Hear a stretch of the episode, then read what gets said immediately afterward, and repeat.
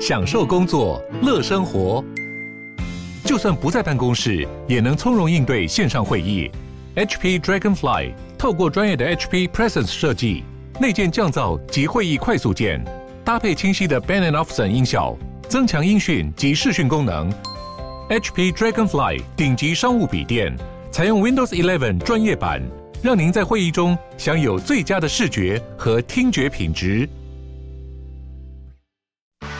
热门财经议题、即时投资快讯、焦点新闻话题，陈凤欣与您同步掌握。欢迎收听《财经起床号》。Hello，各位听众，大家早！欢迎大家来到九八新闻台《财经起床号》节目现场，我是陈凤欣。一周国际焦点，在我们线上的是我们的老朋友丁学文。Hello，学文早。哎，凤欣，各位听众，大家早安。好，我们先来看《经济学人》的关键字。对，我想啊、呃，过去这个礼拜哦，还算蛮精彩的哦。所以《The World This Week》啊，在这一本《经济学人》杂志的第九页跟第十页啊，那这一次有二十八个关键字啊，我们今天挑了十二个关键字。其中第一个关键字呢，是英国这个新首相的名字啊，Rishi Sunak 啊。十一月十号，随着英国通货膨胀率的飙升啊。很多行业的民众以罢工方式开始要求企业要改善薪资和福利啊，来疏解员工的生活压力。其中，伦敦地铁的职员率先罢工，多条地铁路线关闭。而护士的产业工会呢，跟大学教职员也跟着开始发起罢工。英国的这个新首相 Rishi Sunak 啊，正在面临一个充满不满的冬天，预计会被迫增加税收和削减开支。最令人沮丧的是啊，护士的投票决定罢工，因为这次罢工呢，会影响到全国，就是英国大约一半的医院。不过呢，还好急诊可以继续啊。第二个关键字是印度啊，十一月七号，印度最高法院推翻了一个啊三个人涉嫌轮奸和杀害了一名十九岁女子的死刑判决。有关裁决呢，令整个印度的社会哗然。事发在二零一二年的二月。德里有一名十九岁的女子在放工回家的途中被人掳上车，而四天后呢，遭到肢解，然后焚烧的尸体在田里面被发现。在犯案现场发现有一个嫌疑犯的钱包哦，然后三名嫌疑犯也认罪，甚至帮警员找回了他的衣服。法院判决的理由是，检察官认为收集证据的管道过于草率。印度的妇女团体抱怨说，印度的法律系统在调查这一类恐怖事件方面无能为力啊。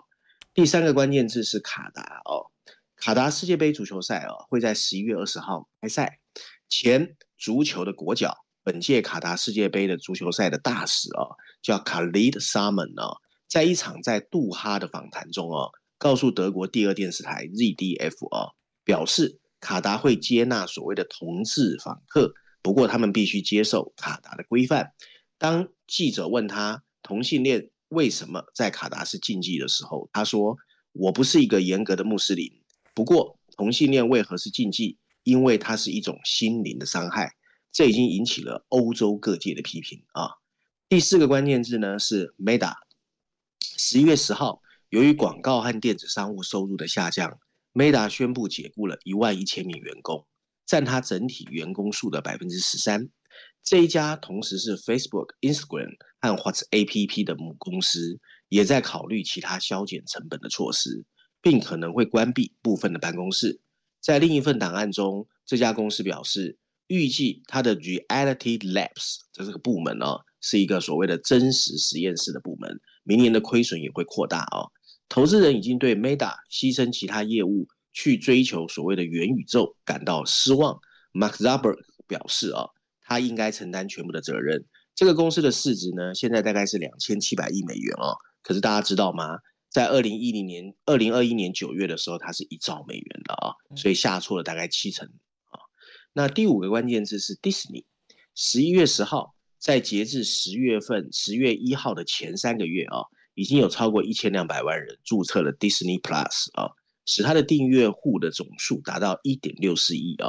尽管 Netflix 现在拥有二点二三亿的用户，不过 Disney 的用户的增长速度比 Netflix 还要快啊！然而 Disney Plus 的营运亏损也在猛增，导致 Disney 的股价也下跌了百分之十三。继 Netflix 之后，它会在下个月推出一项有广告插播的订阅计划，来创造新的现金流啊。第五个关键字 iPhone，十一月十一号，苹果罕见的发出了 iPhone 供货会延迟的警告。由于新冠疫情在中国郑州主张 iPhone 十四的工厂爆发，这个公司现在预计 iPhone 十四型号的发货会减少，客户等待时间也会延长。这个公司是由台湾的富士康营运啊。富士康已经把 iPhone 的生产线转移到了印度。如果中国成为一个不可靠的生产中心，后续的转移还会增多。第六个关键字啊啊是这个啊 Lordstown 啊，这是一家呃电动车新创公司。十一月八号啊，富士康宣布斥资一点七亿美元买进 Lowstone 的普通股和新发行的优先股，注入新的资金来提高首款。它的这个货车名字叫 Endurance 的产量啊、这个新创公司 Lowstone 呢，计划利用这笔资金聘请工程师，并跟台北的鸿海集团合作开发电动车。Lordstown 呢，曾经是一家陷入困境的新创公司。这个车厂先前属于 GM 啊，美国的 GM 通用汽车，跟众多鲜为人知的电动汽车新创一样，Lordstown 是通过 SPAC 反向并购交易成功上市的。可是，到目前为止，它没有卖出一辆电动汽车。不过，它因为 SPAC 上市，所以成功说服富士康掏钱投入了资金。第七个关键是雷诺汽车啊，十一月九号，法国的雷诺公司和中国的吉利宣布会组建一家专注于汽油发动机和混合动力技术的合资企业 Joint Venture。这是汽车制造商在这个行业努力转向电动汽车之际，分担开发成本的最新例子。雷诺详细说明了他把自身拆成几个部门的计划，包括跟吉利成立的专注于内燃机的合资，还有另一家呃合资企业是专专注在软体公司。另外，雷诺称正在跟长期的联盟伙伴尼桑哦，日本的就后者的投资电动车业务进行谈判，但没有提供达成协议的时间框架。第八个关键是电动车。十一月七号，在英国。人们猜测，英国政府很快会公布预算的时候，第一次对电动车征收道路税。电动车现在在英国是免税的，不过政府正在寻找方法来抵消因为汽油改为电动车导致的英国燃油税收入的下跌。嗯，第九个关键字啊，是这个加密货币的 FTX 啊，全球加密货币市场最近因为它最大的交易所之一的 FTX 即将倒闭而受到动摇。此前客户大量提款啊，使这家公司面临了流动性的紧缩。FTX 向主要竞争对手 Binance 寻求帮助，不过 Binance 本来是答应的，但随后退出了交易，理由是因为有报道称 FTX 处理了不当的客户资金，正在接受政府当局的调查。加密货币的价格在全球大幅度的暴跌，比特币跌到了一万六千美元左右，这已经是两年来的最低水准。第十个关键字啊。半导体的啊，Design House，NVIDIA 啊，台湾叫英伟达。十一月七号，NVIDIA 证实，这家公司将在中国推出一款新的高阶晶片。这款晶片符合美国对中国半导体实施的技术出口管制。这款名为 A 八百的显示卡哦，会在第三季度投入生产，替代被美国禁止出口到中国的英伟达 A 一百的晶片。众所周知，美国的出口禁令。打击了英伟达 NVIDIA 用于人工智慧、数据中心和超级计算机的高端晶片的销售。第十一个关键字：中国出口影响制造业和供应商的 COVID-19 疫情导致了中国的出口意外下降，十月份同比下降了百分之零点三，进口也在下降，这标志着二零二零年五月以来中国这两个贸易数字的第一次同时萎缩。与此同时，根据基尔世界经济研究所的数据，在欧盟制裁俄罗斯经济后，中国已经成为俄罗斯的主要贸易伙伴。好，最后一个关键，我们稍微休息一下，等一下回来节目现场了。欢迎大家回到九八新闻台财经起床号节目现场，我是陈凤欣。一周国际焦点，在我们线上的是我们的老朋友丁学文，非常欢迎 YouTube 的朋友们一起来收看直播。我们还是直接就先进入这一个经济学人的 Cover Story 好了哈。那么。嗯，这一期的《经济学人》的 Cover Story，我觉得我都听得到他们那个欢呼声，这样子，他们非常开心。就是美国选举呢，呃，证明了就是川普已经 fade out。好，这个他讲的是川普效应。对，对对对，那我我想各位昨天晚上也看到嘛，就是民主党连参议院都守下了嘛，这确实是跟本来预期差很多哦。那在这一期呢，是有两个两个经济学人的封面故事哦。那我们先来看一下全球版本的封面故事哦。那如果大家有看到它的封面设计呢，你会看到哦，一只象征共和党的蓝红大象啊。可是很特别的是呢，它走到地板的一个洞口之后就不动了啊。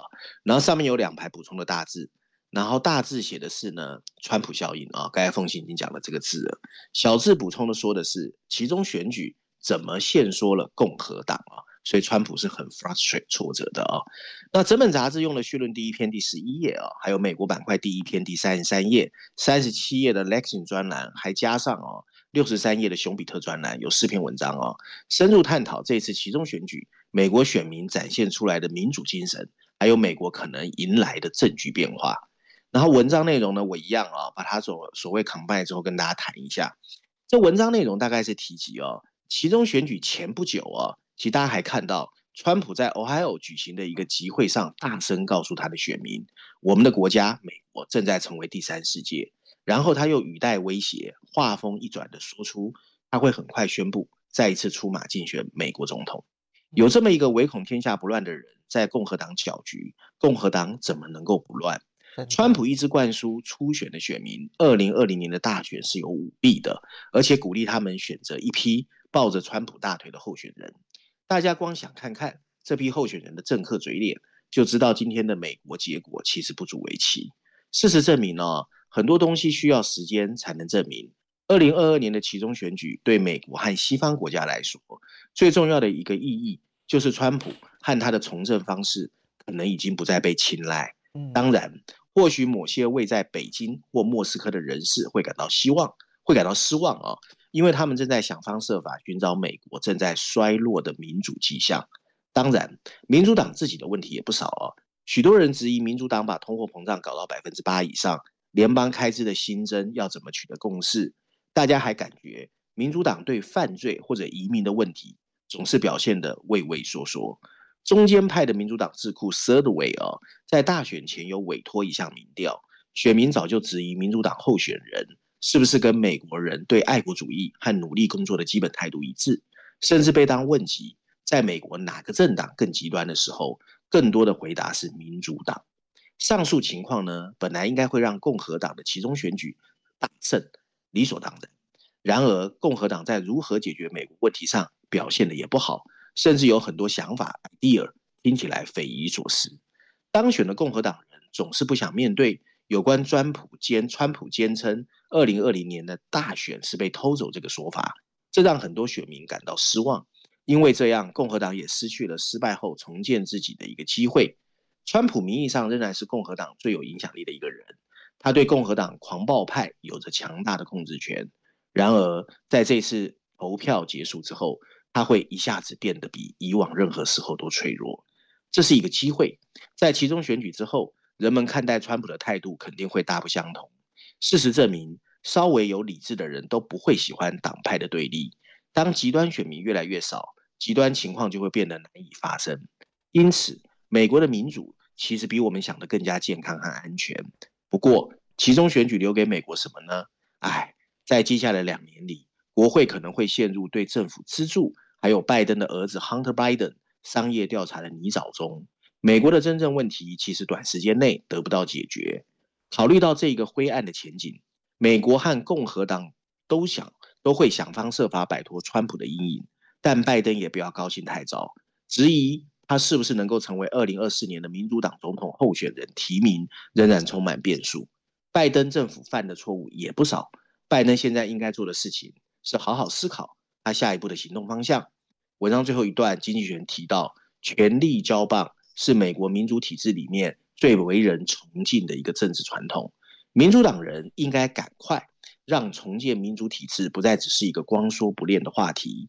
凭借自己已有的政绩和其中选举的成功，拜登仍然有机会让自己用最漂亮的背影下台。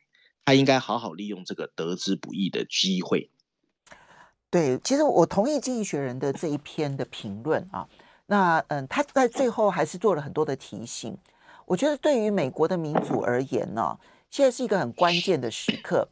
如果共和党陷入了川普以及反川普的内斗，而让民主党可以坐收渔翁之利的话，对整个美国民主也不见得是一件好事。就是说，这一次的选举证明了，就是川普效应正在减退当中，这种极端哗众取宠的的选举模式，民众不接受。好，但问题是，川普主义在共和党里头其实已经扎根很深喽。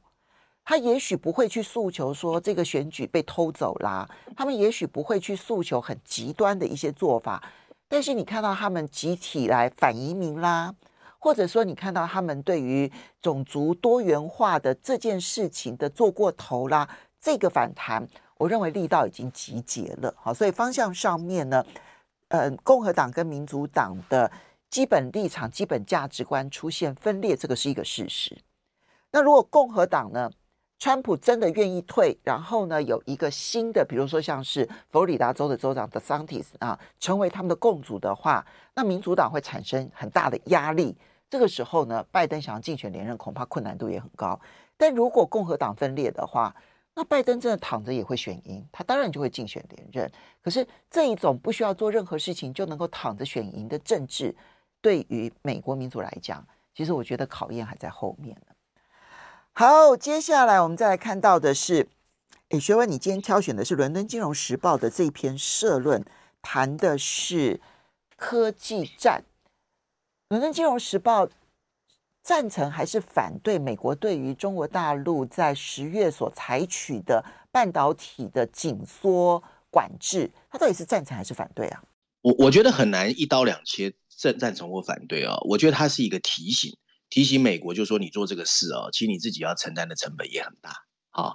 所以它的主标题写的就是呢，美国对中国的晶片管制，其实会帮自己带来沉重的成本跟代价。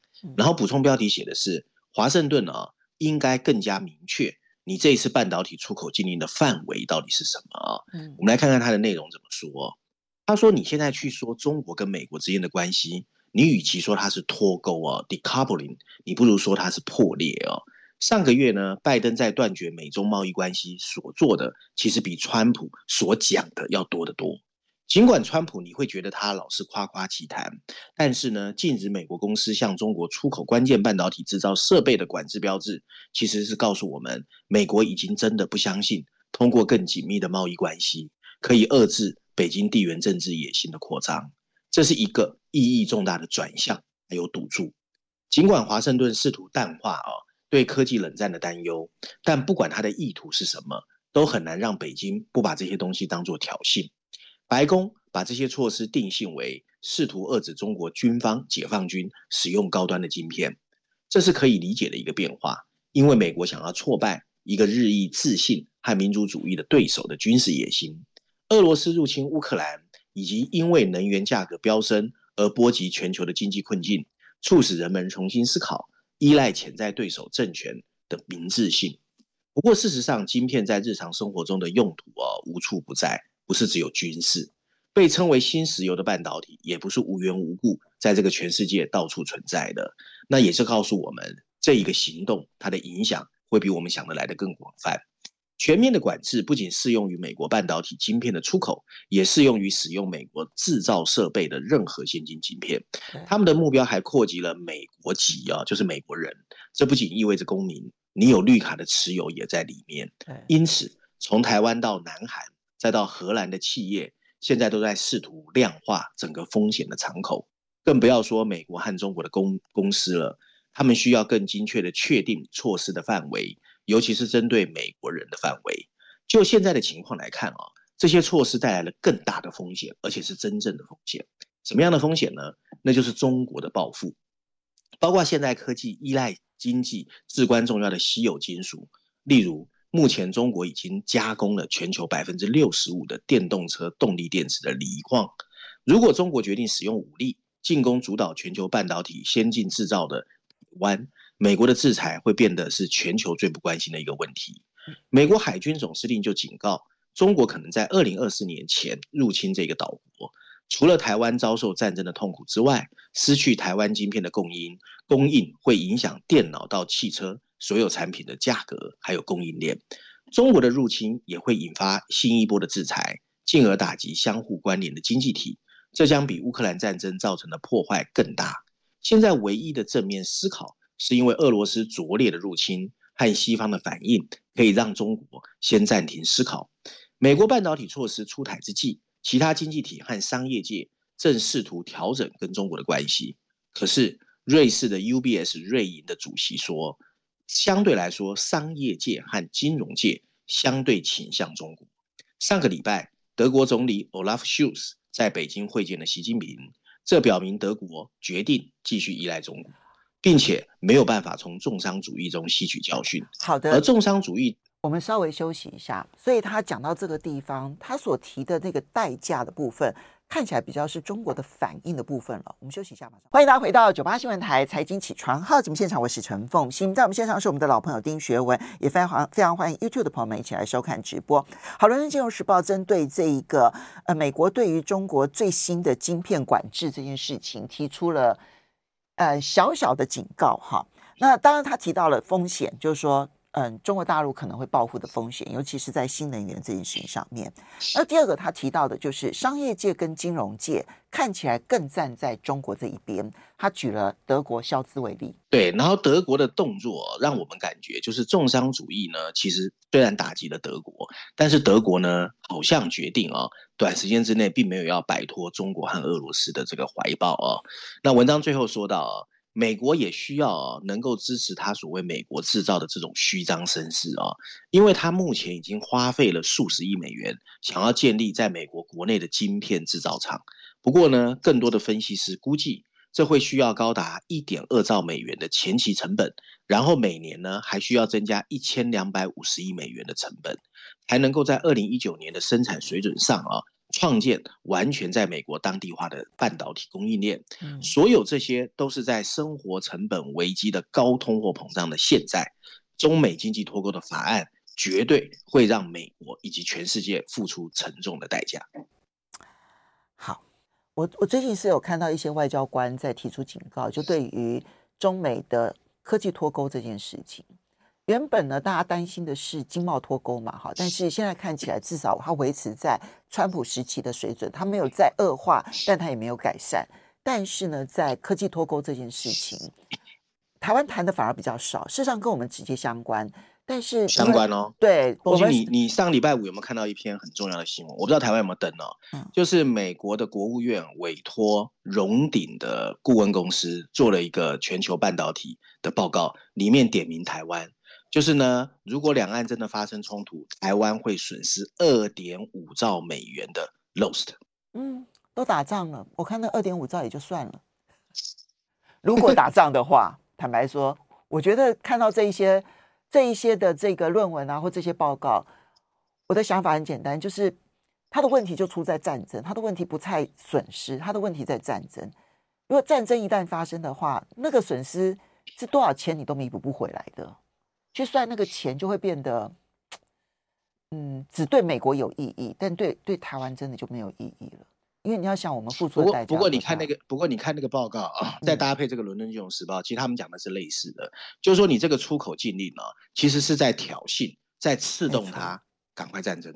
没错，没错，这个是真的。好，接下来我们再来看到《经济学人》其实有欧洲版本的封面故事，哈，谈的是乌克兰。他现在对于乌克兰的未来抱持着很乐观的想象。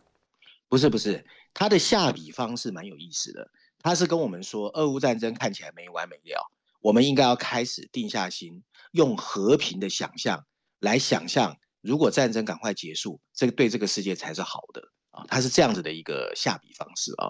所以他的封面故事呢，把我们又拉回了俄乌战争。他让我们在黑色封底前面看见的是乌克兰街头啊。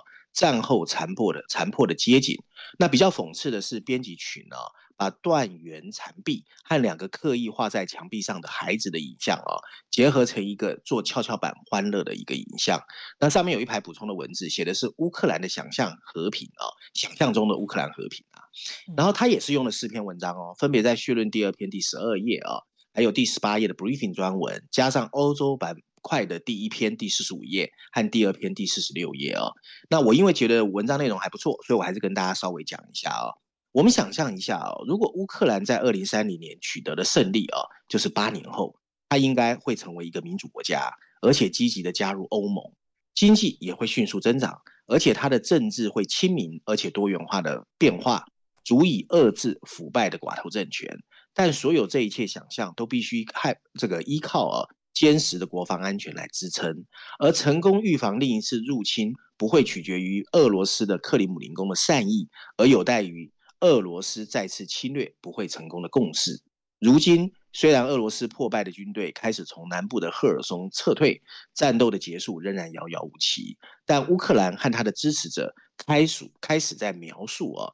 他们对未来的看法是 make sense 合理的，因为未来几个月可能会决定未来十年的可能景象。这意味着思考怎么重建战后的乌克兰，以及怎么威慑未来入侵者的安全保障。过去啊，西方领导人曾经自以为聪明的坚持，乌克兰应该有自己的目标。乌克兰在一场关于主权决定的冲突中，几乎刚开始的时候一败涂地。众所周知，那些西方支持者也有着自己的利害权衡。因为一旦战争升级，他们也担心被卷入其中。乌克兰也应该跟北约分享他未来的计划。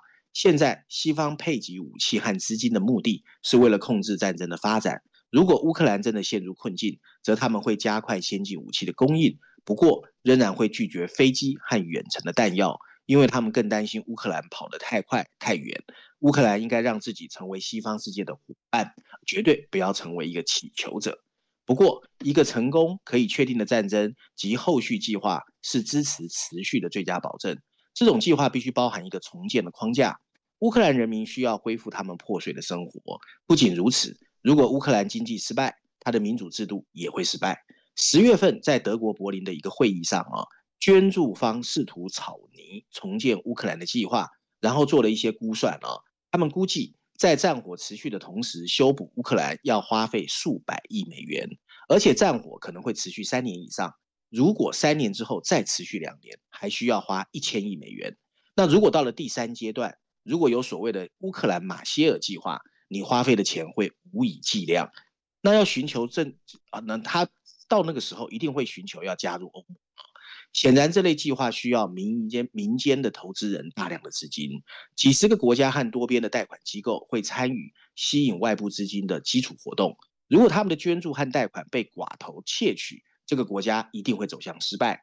因此，乌克兰和他的支持者必须利用战争中形成的国家目标，让反腐败组织有权监督这些未来资金的使用。如果乌克兰要继续繁荣，它需要国防安全，而为了生存，乌克兰需要保持它进入黑海的通道。许多人关注的是乌克兰拿回了多少土地，但普丁需要遭受决定性的失败，他才会真正承认失败。目前比较吊诡的是，哦，美国和许多西方盟友不愿意跟俄罗斯直接冲突，而还没有加入的土耳其甚至可能会抵制。一个乌克兰官员和一个前北约的秘书长在九月份提出了一个更合理的替代方案，这个方案以美国跟以色列的关系作为版本啊，叫做基辅安全契约。这个契约里面预见了乌克兰跟盟友之间一系列有关法律和政治约束力的承诺。如果俄罗斯发动袭击，一些国家必须承诺提供军事、金融和情报的支持。他的其他国家，他的结论啊，就是说，其实不管怎么样啊，我们还是要开始努力去想象乌克兰和平的想法，然后想办法更积极一点来帮助他，否则欧洲人没有办法自保。但是他连现状会是一个什么样子的面貌？他都没有办法确定要怎么去想象未来呢？有啊，他前面有稍微讲一下。好，我们要非常谢谢学文带来这几篇文章。